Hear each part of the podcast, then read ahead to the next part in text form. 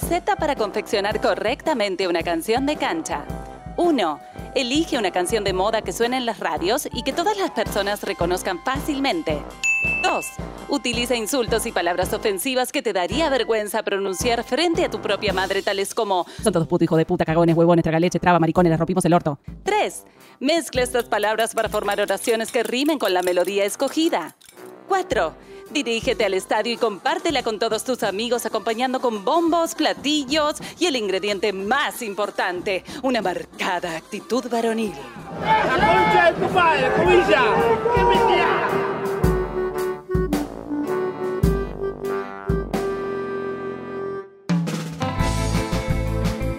Hola, ¿cómo estás? Soy Mariana, locutora, cantante, instructora de yoga. Solo fui una vez en mi vida a la cancha. A ver a Madonna. Yo soy Noelia, hincha de River antes que cualquier otra cosa. Eso puede describirme mejor sobre lo que soy o lo que hago, como ser periodista deportiva, locutora y casi comunicadora. En las tribunas se reproducen prácticas que no van más, lo siento, pero lo que antes causaba gracia, ahora no. Por eso pensamos, produjimos y creamos Gol al Patriarcado.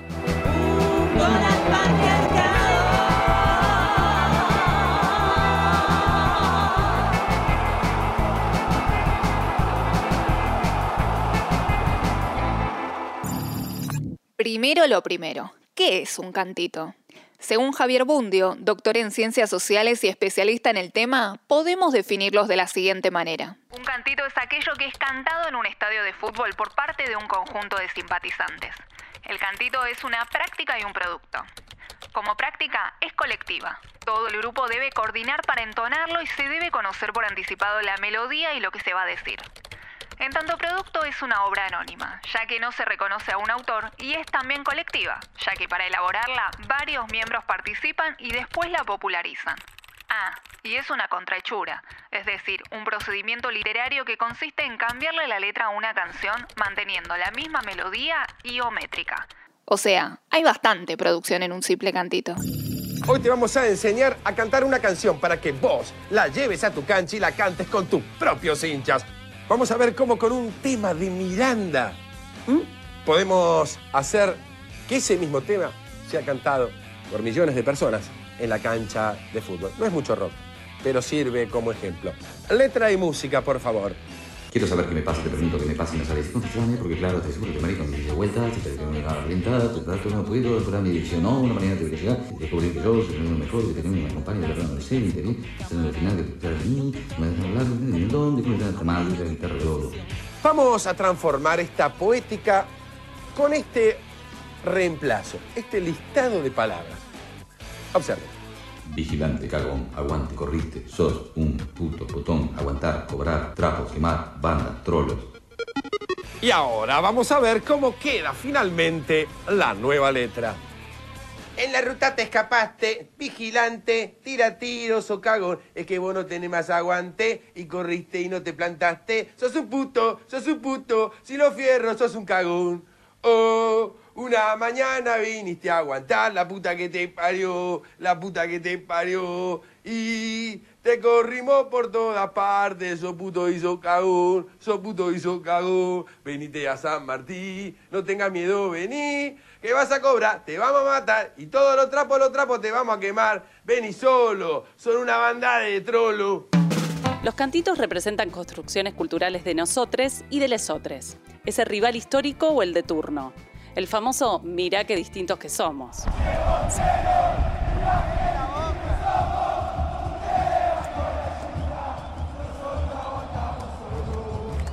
Siempre ese otro es presentado de manera antagónica en el polo opuesto de las distintas escalas valorativas, organizadas en los niveles existencial, grupal y social, y dentro de ellos diversos ejes de etos.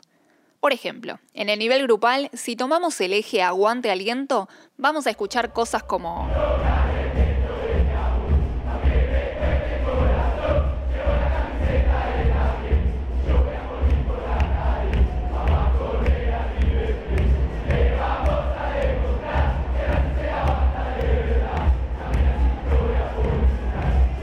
nivel social, tenemos para todos los gustos. Para el eje territorio-nación, por ejemplo,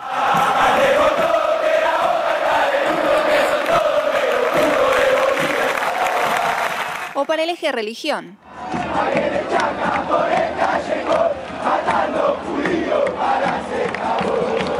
Y también podemos encontrar cantitos que reúnan más de un eje, como territorio-nación, más clase, más etnia, más género, sexualidad, un combo, digamos.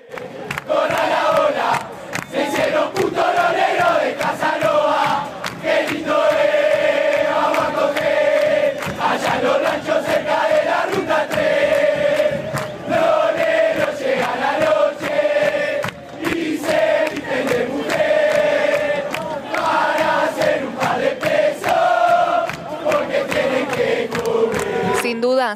existencial es el que más repertorio tiene y puntualmente el eje género-sexualidad.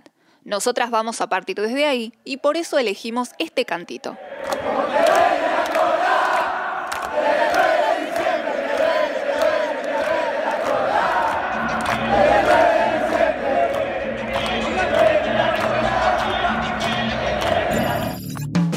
Final de la Copa Libertadores de 2018 no fue una final más. Los dos equipos más populares del fútbol argentino llegaron a esa instancia y tras idas y vueltas, previas dramáticas en los medios, el que pierde se tiene que ir del país, suspensión por lluvia en la bombonera, falla de operativo policial en el Monumental, piedrazo a micro de boca, Pablo Pérez con vidrios en los ojos, nueva suspensión, incidentes y corridas, otra suspensión, incertidumbre, traslado de partido a Madrid, empate en los 90 minutos, alargue, gol, corrida del Piti Martínez y otro gol. El 9 de diciembre, River Plate se impuso por 3 a 1 ante su histórico rival, Boca Juniors, en el certamen más importante del continente.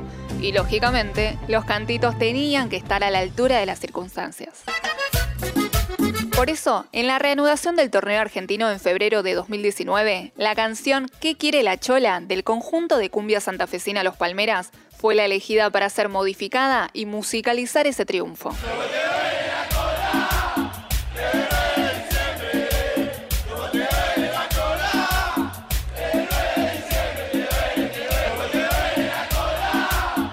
Así esa frase sencilla que dice, ¿cómo te duele la cola desde el 9 de diciembre? se hizo eco en cada rincón del monumental, sonó en cientos de videos de YouTube y fue inspiración de cantidad de remeras, banderas, tatuajes y por supuesto, memes. Si partimos del supuesto de que a través del fútbol podemos analizar y entender aspectos de cualquier sociedad, esto implica que los diferentes actores que participan comunican a través de ciertas prácticas su visión del mundo y sus orientaciones valorativas. Este planteo lo realizó el antropólogo Eduardo Archetti en su investigación Fútbol y Etos de 1985.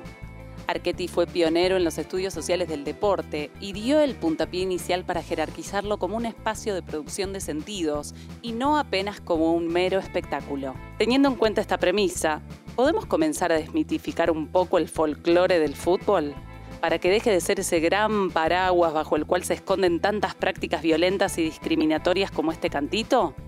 ¿Y no será que esas canciones se ven legitimadas por ser reproducidas en el entorno machista, misógino y patriarcal por excelencia como es la hinchada de un club de fútbol? ¿Posta te parece que esto es el folclore del fútbol? La antropóloga argentina Rita Segato, reconocida por sus investigaciones, reflexiones y estudios sobre género, tiene una mirada muy clara respecto a la relación entre la violencia física y la moral. La violación, la dominación sexual, tiene también como rasgo conjugar el control no solamente físico, sino también moral de la víctima y sus asociados. La reducción moral es un requisito para que la dominación se consume, y la sexualidad en el mundo que conocemos está impregnada de moralidad. Podemos retomar esta vinculación de Segato y trasladarla a la violencia que identificamos en los cantitos. Archetti, también en Fútbol y Etos, aseguraba que los cantos son parte del elemento dramático asociado a la masculinidad y a la frontera entre géneros. Lo que está en discusión es la sexualidad. Lo que se juega es la condición de macho, la virilidad y la conservación de ese espacio que distingue a los verdaderos hombres de lesotres, de los no hombres, es decir, mujeres, homosexuales y disidencias. El investigador Nicolás Cabrera, en su trabajo Cuerpo, Género y Clase en las prácticas violentas de una hinchada de fútbol, demuestra cómo en la recurrente categoría de puto, refiriéndose a un rival, no solo se instituye a los homosexuales como alteridad, sino también se confirma a las prácticas violentas como relaciones de poder y dominación. Cabrera lo deja muy en claro. En la cultura del aguante, los definidos como putos deben ser simbólica y materialmente poseídos, tomados, penetrados y dominados por la fuerza. Y parece que en los cantitos se lo tomaron muy en serio.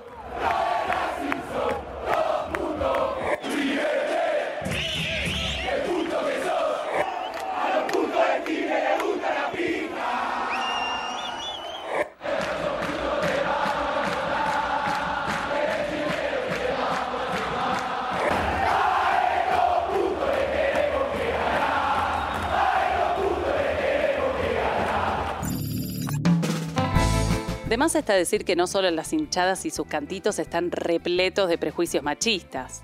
El fútbol en su totalidad y en su complejidad está atravesado por esta lógica y es por eso que en el imaginario colectivo y a pesar de los espacios ganados por las mujeres, aún hoy es considerado un ámbito netamente masculino, porque para ellos fue creado. Esta declaración del jugador Carlos Tevez muestra cómo se concibe al fútbol, por ejemplo, como adoctrinador de géneros. Bueno, si nosotras somos exageradas, Carlitos también un poco lo es. Sí, pero Alito yo lo llevo al barrio conmigo. ¿Y? Y es chico todavía, pero imagínate, la madre, los abuelos, el único varón. Viste, si, si no lo llevo al barrio a que le den unos par de cachetazos, está ahí de, de doblar la muñeca, ¿viste? En esta sociedad patriarcal hay un tipo de masculinidad que se configura hegemónica. Es decir, hay una sola manera de ser hombre y consiste en ser heterosexual, viril, con ciertas características físicas que demuestren fuerza y capacidad de lucha y que cumpla con las tres P. Preñar, proveer y proteger. ¡Ay, por supuesto! Que juegue al fútbol. La primera víctima del mandato de masculinidad es el hombre, no la mujer. O sea, el mandato de masculinidad es aquel que comienza en el bullying y el bullying ni siquiera comienza en la escuela, comienza en el primo, comienza en el hermano más viejo, que es más masculino, tiene más músculo, en una serie de presiones que eh, se ejercen sobre el hombre por los otros hombres y que lo hacen un sujeto completamente infeliz. Esta mirada de ese gato nos hace repensar en la cantidad de espacios de reproducción de mandato de masculinidad que hay que deconstruir y desarticular, tales como la familia, los grupos de amistades, los entornos laborales y tantos otros. Entonces, cuando cualquiera de nosotros se sume a entonar el cantito que la hinchada dispone, ¿será que tenemos en cuenta realmente lo que estamos diciendo? En el siguiente episodio trataremos de entender cómo opera la cultura de la violación y por qué este tipo de cantitos es el que se reproduce exitosamente en las tribunas. Reflexionando e intentando meter un cambio de frente, vamos a poder pegarle fuerte al medio y meterle un gol al patriarcado.